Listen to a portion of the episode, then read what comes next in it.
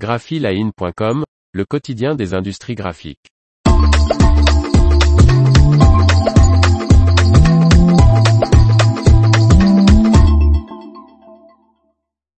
De plus en plus de formations liées à l'informatique chez Heidelberg.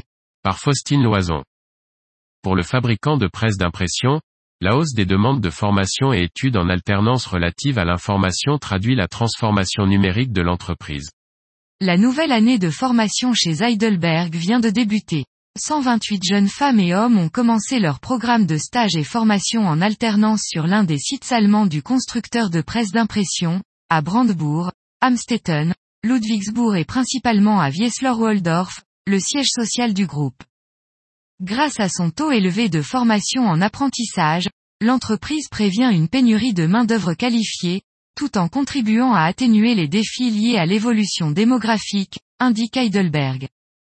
Les jeunes sont sélectionnés sur leurs notes scolaires, mais également sur leurs compétences sociales, leur personnalité et leur intérêt pour la profession.